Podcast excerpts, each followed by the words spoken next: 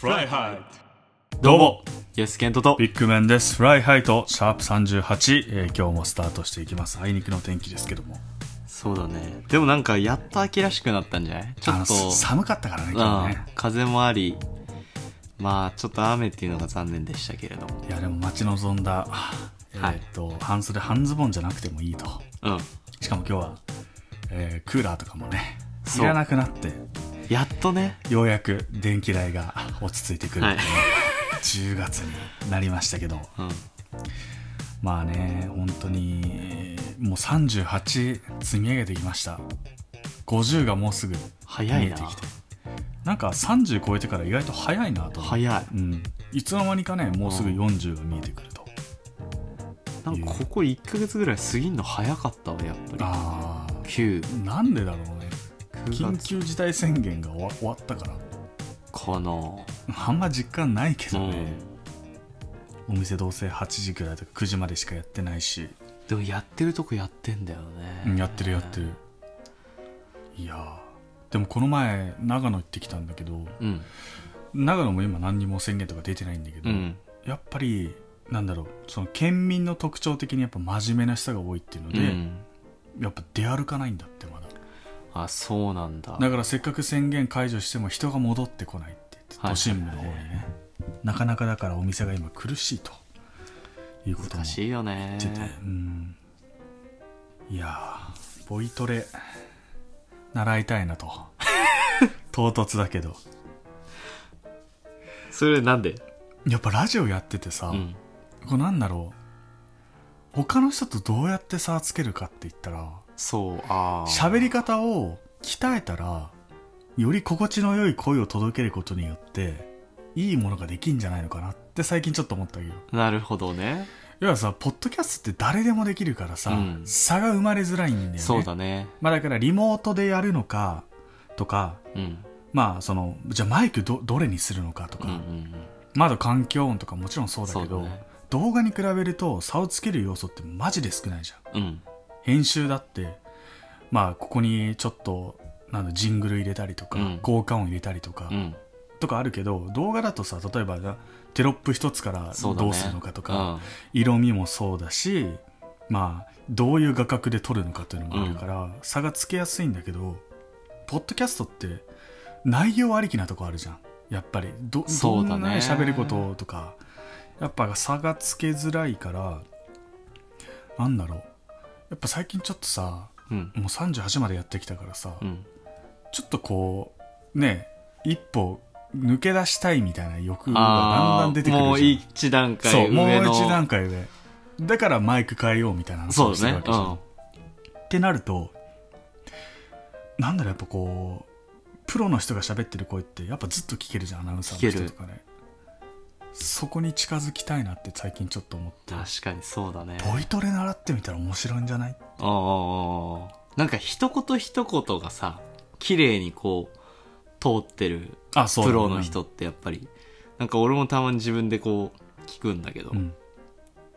癖が出ちゃうんだよね俺ので相づちとかも絶対そうじゃん。そうだね。うん、知らない間になんかこう、えーまあ、うん、とかさ、うんね、出ちゃうじゃん、うん多分そこを、なんだろうこう話の区切り区切りでこういうふうに喋ってったらもっとうまく聞き聞きやすくなったりとかっていうのを、なんだろうそう体系的に学ぶ機会ってやっぱさ普通の人はないわけじゃん。ないね。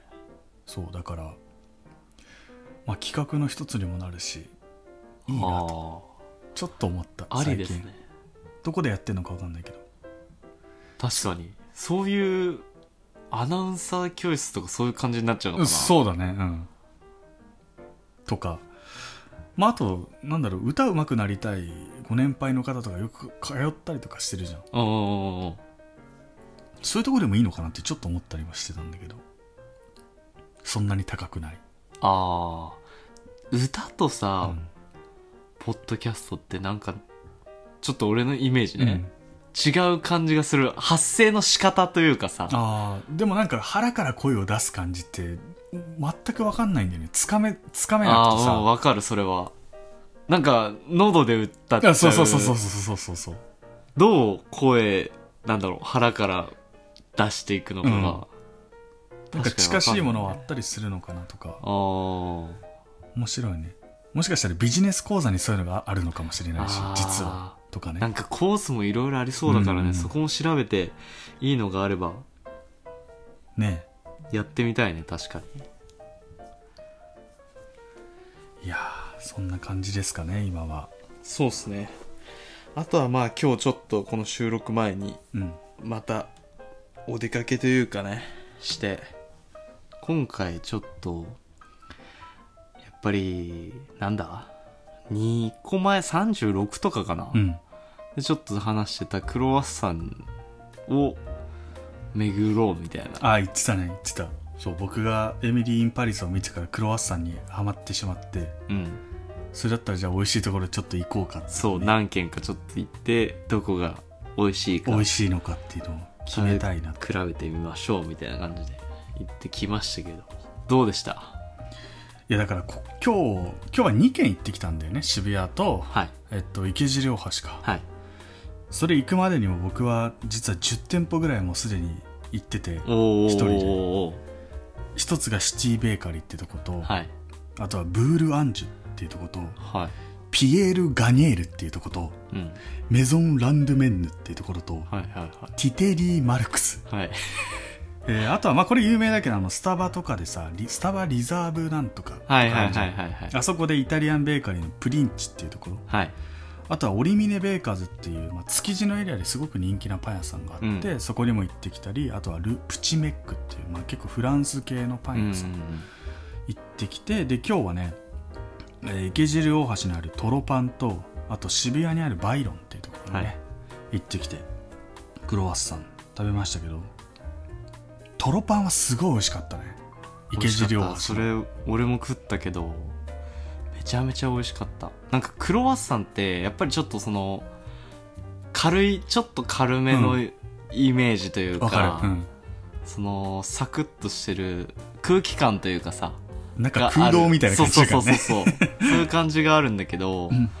結構クロワッサンにしてはずっしりとした重さがあってでバターの甘みというかあさあそうだね、すっごいうん、ふんだんにバター使ってるんだなっていう味わいがあって俺はめちゃめちゃ好きだった。いや同じくトロはすごい美味しかった。トロってまあ TOLA、えートロパンはい。っていうふうに言って池尻大橋東東口出口から歩いて本当1分ないぐらい1だった。分ないぐらいのところにすぐ近くにあって。でなんだろうこう僕がその今まで行ってきたそのフランス系のパン屋さんとは違ってうん。街のパン屋さん的なね雰囲気がすごいあったね。うんちょっと小さめな感じで。こじんまりした感じではあるけれども。そうだね。まあ他のお店って結構さクロワッサン1個350円とかするんだけど、うん。そこは250円とかうんだったかな、あ美味しかった。150円であの美味しさ結構お得じゃかない？なりボリューミーだしね。バターがあって。ねえクロワッサンってでもフランスでできたと思ってたら実はどこでできたか知ってる？イタリア？違うんだよね。でもまあヨーロッパなんだけど。どこ？トルコなんだって。へえもともとトルコ共和国のそのアナトリア地方に建国されたあのオスマン帝国ってなんか歴史の勉強で一回聞いたことあるでしょ。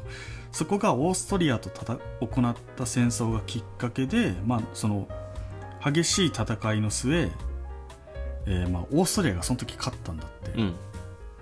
でオスマンが、まあ、いわゆる今トトルコ。うんだけど、まあ、そのトルコの国旗に描かれた三ヶ月の形のパンを作ったあの。トルコの国旗ってさ三ヶ月か。あるね。うん。書いてあるじゃん。月書いてるね。そうそうそう月が書いてあってその三日月の形のパンを作ったのがきっかけ。だからトルコじゃなくてオーストリアだわ。厳密に言うと。あトルコを食べてやったぜっていう意味で作ったんだって。あ なるほどね。でそれをオーストリア出身のマリー・アントワネットがはい。フランスに持ち込んで、うん。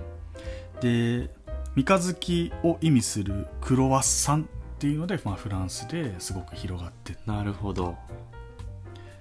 だってなんか調べると意外とクロワッサンってあ確かにそうだなと思ったのはまっすぐになってるクロワッサンとさ、うん。三日月型のクロワッサンああるあるあるあるうんあれ実は意味があるらしくて、あそうなんだ。うん、三日月がなってるのがマーガリンを使っててはいまっすぐになってるのがバターを使ってるんだってフランスとかだと。そうなんだそういう違いがあるんだ。そういう違いはあるの差別化をするためにっていうので。ただのデザインそうそうそうデザインそう思ってた。そうそう、う。ん。でも実はそういう意味があるんだけど日本だとバラバラなんだって。何でもあああじゃあどっちがどっちかっていう区別ができないってことね。りそうそうそう。三日月型だけどバター使ってたりとうかん。まっすぐだけどマーガリン使ってるやつ逆のパターンね。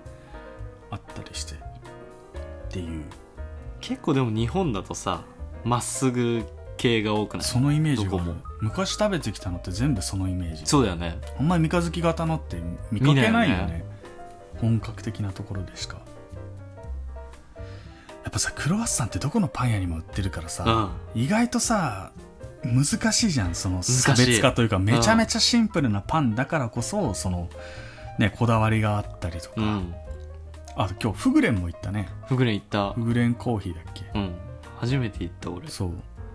あれは北欧系のコーヒー屋さんだよね、そうそこでもクロワッサン売ってた売っからてて買って食べたらちょっとそのまたやっぱり違う、うん。シナモンの味もすごいしたしね。ほんのりこう香る、うん、苦手な人でもね食べやすいぐらいの。僕シナモンダメだけど、うんうん。全然食べれるぐらいほのかな香りがして、まあ、やっぱりあそこはコーヒーと一緒に飲んでくださいっていう感じそうだね。多分分そうだろうね。だからちょっとこうシナモンそう。入れかかっててアクセントをつけてるみたいな感じで。いやでも多分今日でクロワッサン巡りはもう一旦落ち着こうかなと思いました。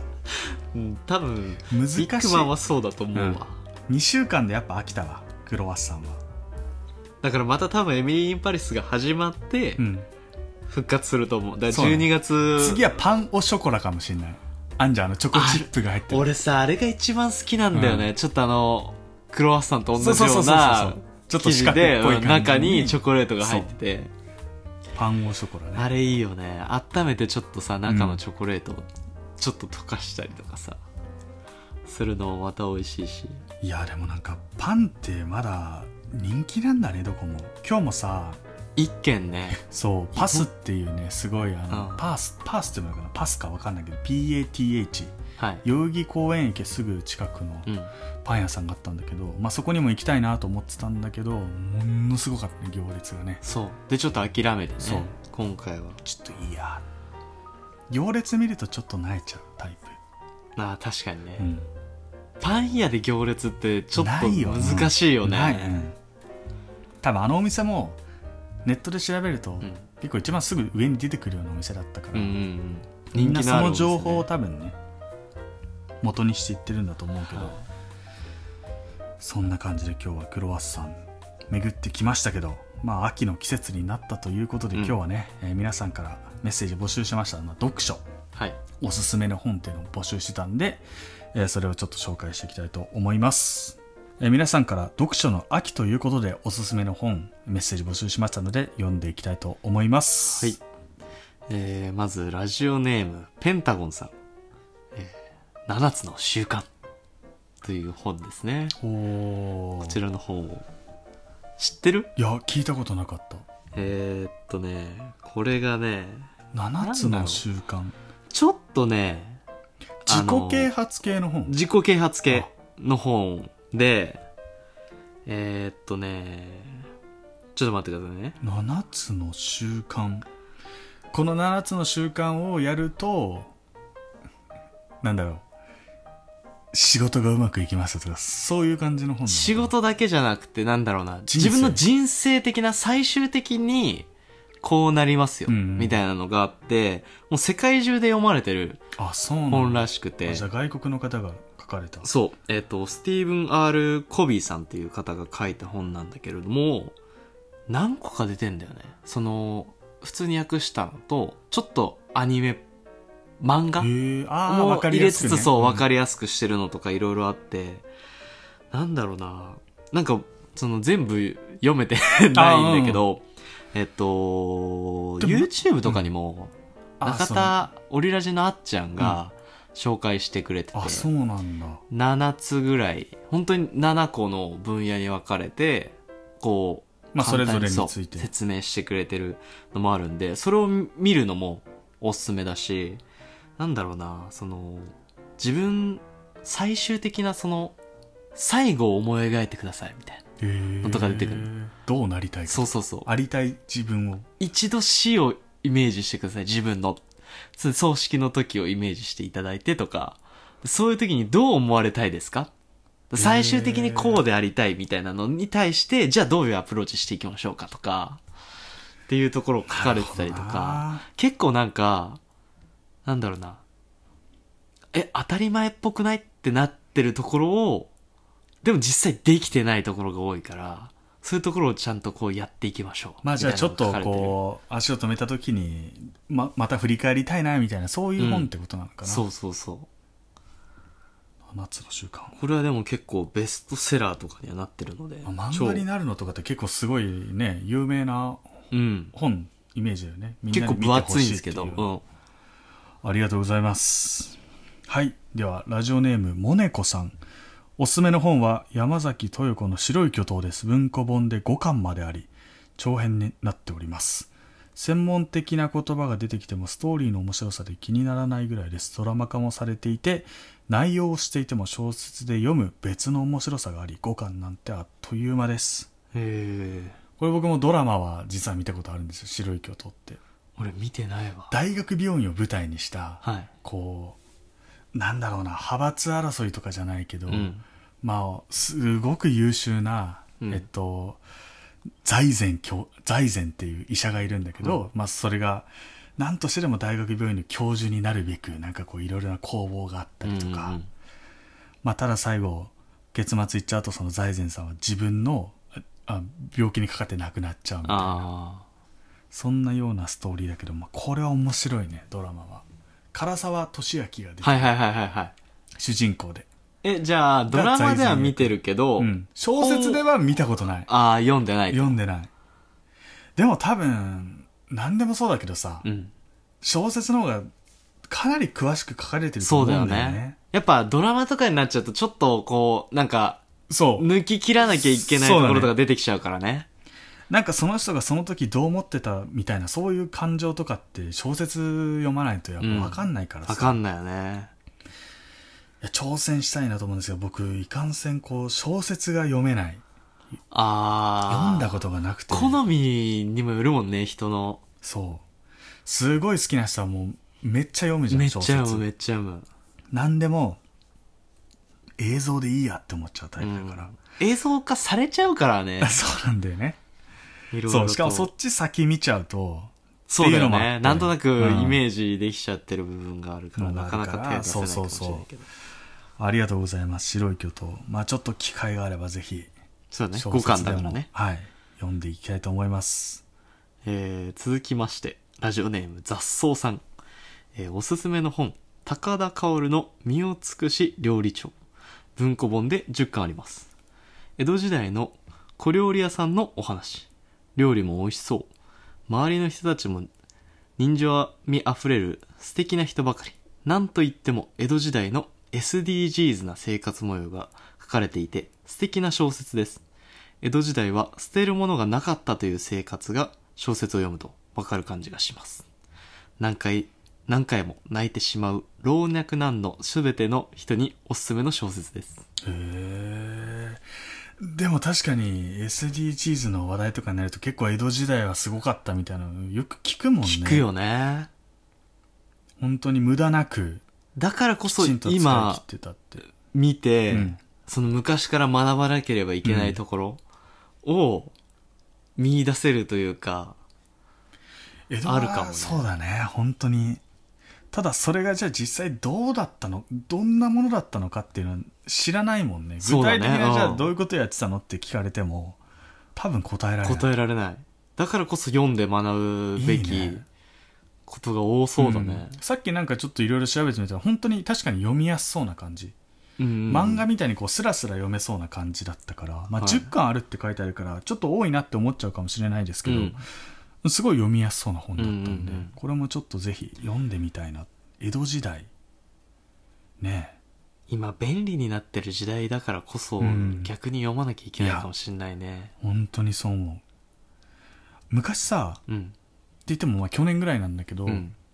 この前イエスケントと東映大江戸線歩いてた時もそうなんだけど、はいはいあの江戸東京博物館っていう、ん。あのあれどこだっけ？お相撲さんの場所えっ、と両国そうそうそうそう。両国にあるある江戸東京博物館っていうのがあって、まあ、はい。そこで常設展で昔の東京の姿みたいなとかがうん。展示会でやってんだけど、やっぱ江戸時代のことすごいあったりとかしてどういう生活様式だったのかみたいなのがすごくあのリアルに体験できる場所なのねそこのうん。展示会が、だからまあ結構江戸ってなんかいろいろ知りたいなって僕も思ってたからうん読んでみたいなってめっこのちゃ思いました。年になると余計思うよね。も 昔をよりいやほん知って。みたいなって中学校の時とか俺めっちゃ嫌いだったもん歴史。わかんねえよそんなのって思ってたけど。わかるなでもやっぱ僕たちはこう昔の歴史を見ながら今どうやっていこうっていうのがさうん。できる時代じゃん。そうそうそう。昔から学べることの方が多いからそういう意味では僕たちはやっぱり今ラッキーな世代だからこうやって昔のことをちゃんと勉強するっていうのはめちゃくちゃ大事、そうだね。ありがとうございましたありがとうございます。またね今後もメッセージ募集していきたいと思いますので、はい。よろしくお願いいたします。ありがとうございました。イエスケントは何かおすすめの本ありますか？あのー本当にこの前読んだ本なんですけど俺なんか読む本大体スポーツだな。いいじゃんいいじゃん。でもコーヒーだって読んでたそうそうコーヒーも読んでたんですけど。自分の好きなのがきっかけで本になるっていうのはそうなっちゃうよね。いいううん。あのーえっとですね今プロサッカー選手でやってる、うん。えー今アルビレックス新潟にいる選手なんですけど早川文也選手の本「そして歩き出すサッカーと白血病と僕の日常」っていうこの選手大学出てプロになってすぐですね。白血病に。白血病になってしまってでそっからもう闘病生活で始まってっていうのがあってこれ今僕読んだのはアニメというか漫画にされたのが最近出てそれを見たんだけど本当はもう最初に1年前ぐらいかな活字のやつで出てるんだけど、うんうんうん。それを簡単にまとめた漫画編があってこの漫画一冊なんだけど多分15分あれば読める。あマジで？スラッと入ってくるのよ。超読みやすいから見てほしい。漫あそっか。そう映像化はされてないのかな？映像化はまだされてない。でもして面白いだろうなって思うところ。えその白血病を患ってからうん今はまだ現役でやっ今現役でもう出てやまするんだ。スタメンで全然出てる選手。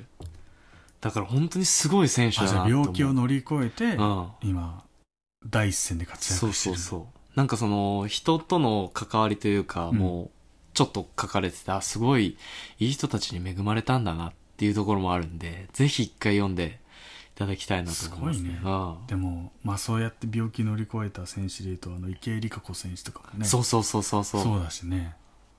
スポーツ選手っていうだけでいろんな人に影響を与えるのに、うん。ねさらになんだろう強い影響力を持ったこういうアスリートたちが、でもいいね本出すっていうのはね、うん。ちゃんと。自分の言葉で届けるっていうのね、逆にビッグマンはあります？僕は最近読んだ本で、はい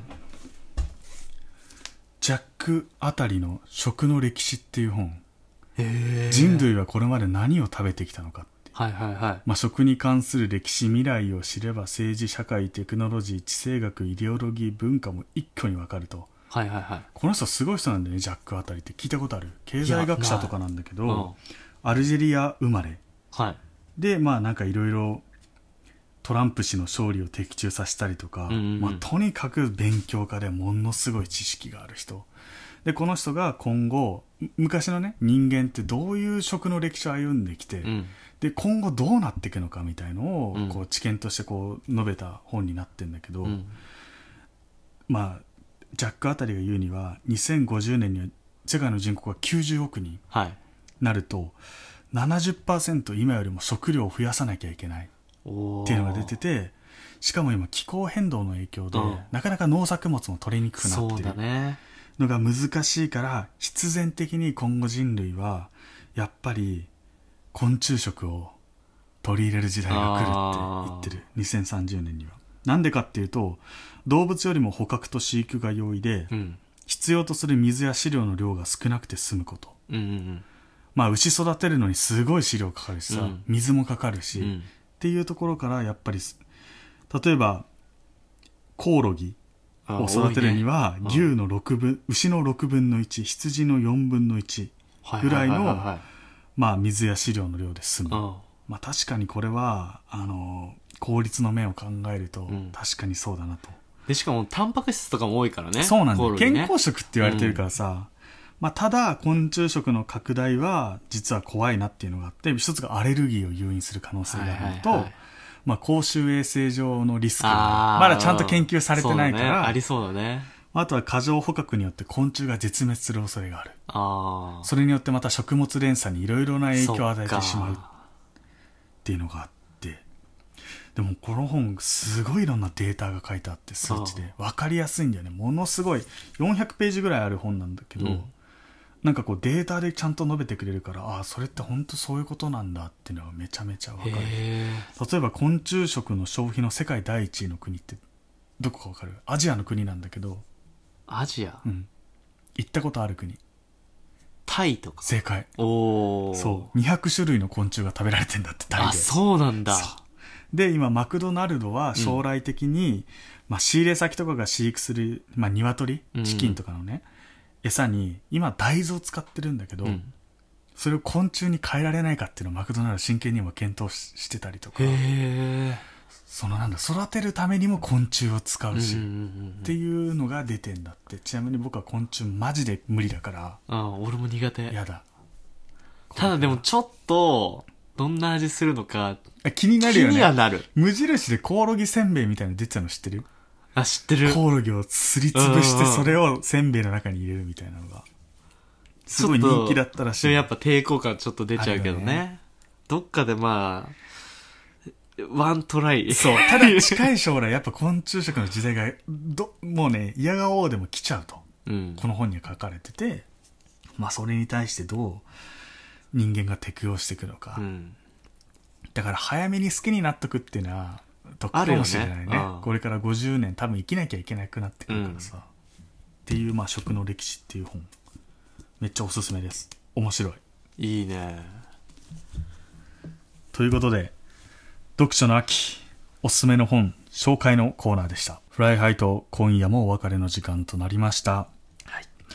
この前ちょっとツイッターでうん。ものすごい話題になってたんだけど、うん。名古屋のスーパーのレジ袋はい。がすごい話題になっててはいこのスーなんかちょっと名前ここでは出しづらいんで言わないんですけど、はい。まあ、し名古屋市のあるスーパーで指定の可燃ごみ袋をレジ袋として渡してくれるっていう取り組みがなんか今名古屋ですごい行われてて、はい。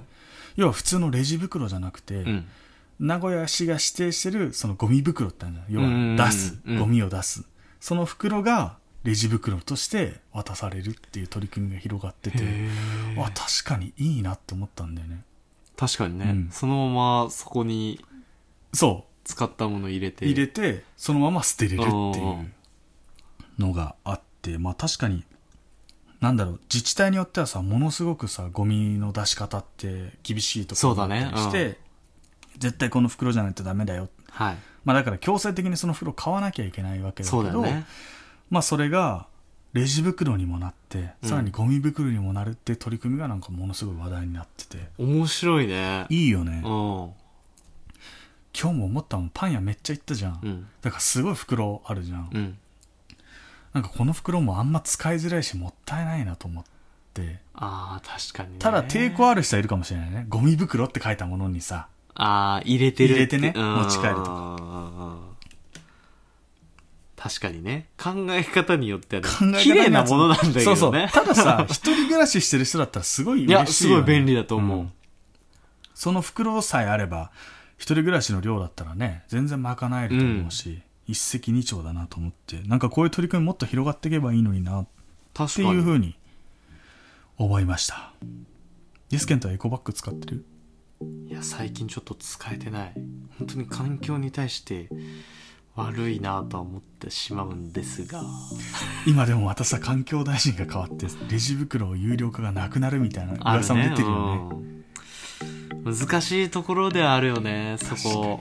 煩わしいよなでも。自分でさ入れなきゃいけないっていうのがやっぱめんどくさい。うん。例えばレジで並んでてさ後ろの人の待ってる状態でお金も払わなきゃいけないし自分で入れなきゃいけないし、この作業が発生しちゃうんで。そうなんだよね難しいよな。ゴミ袋だから俺でっかいの買っちゃうもん。まあ楽だからね。でそう。めちゃめちゃでっかいの買って。そこに一気に入れてそう溜めて溜めて溜め込んじゃうから。少しずつ出すとかじゃなくてね。そうそうそう。でもこれがもしイエスケントの住んでるエリアでやったらもっとね楽気軽に出せ俺るもんね。楽だな。うん。いやーいいなと思ったところでちょっと今日はいろいろ喋ってきましたがまた次回も聞いていただけると嬉しいです、はい。それではまた次回お会いしましょう。グッバイ